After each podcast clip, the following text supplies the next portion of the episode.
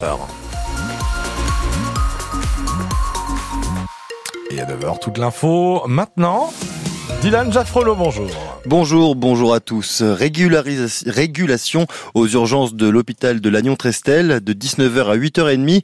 Vous ne pouvez plus aller directement aux urgences. Seul moyen de s'y rendre, appelez le 15 en amont qui peut vous autoriser à vous déplacer ou envoyer une ambulance vous chercher.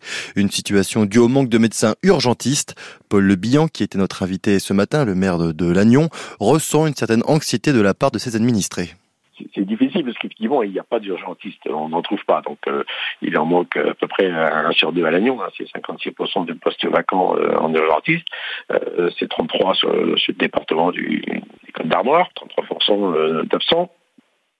donc, la, seule chose qu'on peut faire, c'est de faire en sorte que le territoire soit attractif et que des médecins aient envie de venir le fait d'avoir un planning bien posé permet de rassurer un peu les gens et non pas faire en sorte que ceux qui sont déjà en place aujourd'hui et à qui on annonce du jour au lendemain que le service va être régulé ou, qu'il devrait euh, aller assurer une garde ailleurs, euh, se disent en vrai euh, c'est plus possible, donc je, m'en vais. L'espoir quelque part de la communauté médicale, c'est de faire en sorte que un planning soit organisé correctement sur les hôpitaux du, GHT d'Armor, de façon que chacun et, la possibilité de, construire son, planning. Quoi. Un rassemblement est prévu ce soir à 19h devant l'hôpital à l'appel du comité de défense de l'hôpital de Lannion-Trestel. Le premier adjoint de Douarnenez, Dominique Boucheron, a démissionné de tous ses mandats. Ces derniers mois, les vitres de sa voiture ont été brisées, la carrosserie rayée, des tags usurpant son identité ont été graffés.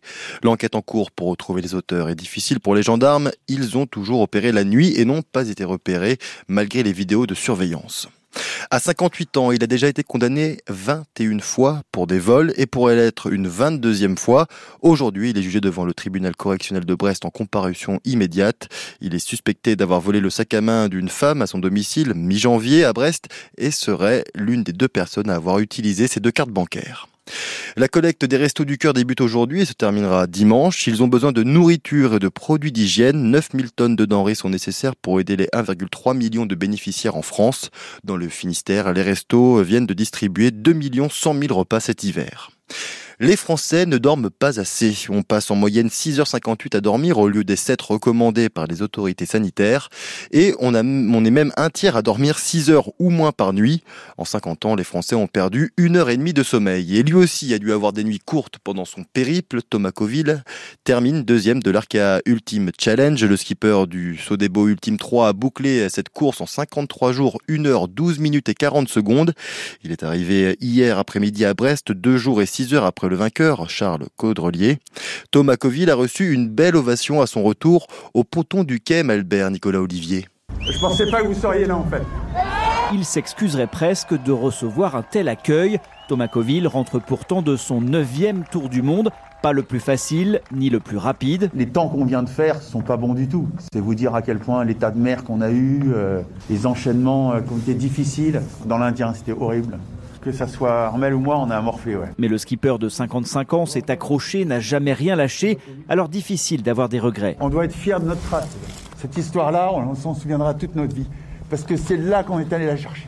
C'est là. Très ému, Thomas Coville a aussi reçu une belle accolade et un hommage appuyé du vainqueur, Charles Caudrelier. On se respecte énormément, on se connaît très bien, euh, on est, on est des compétiteurs, mais euh, Thomas, j'ai fait un tour du monde avec lui euh, et c'était un peu le, grand frère. Et je pense que personne n'égalera son nombre de tours du monde, son nombre de capornes, c'est quand même exceptionnel. Et après, quel programme pour le trimaran Sodebo La réponse de sa dirigeante et armatrice Patricia Brochard. Déjà, remettre un peu le bateau en état et puis ben, ensuite, en fin d'année, il se peut qu'il y ait euh, une petite tentative de trophée Jules Verne. Plusieurs géants reviendront à Brest à l'automne pour en découdre en mode record cette fois.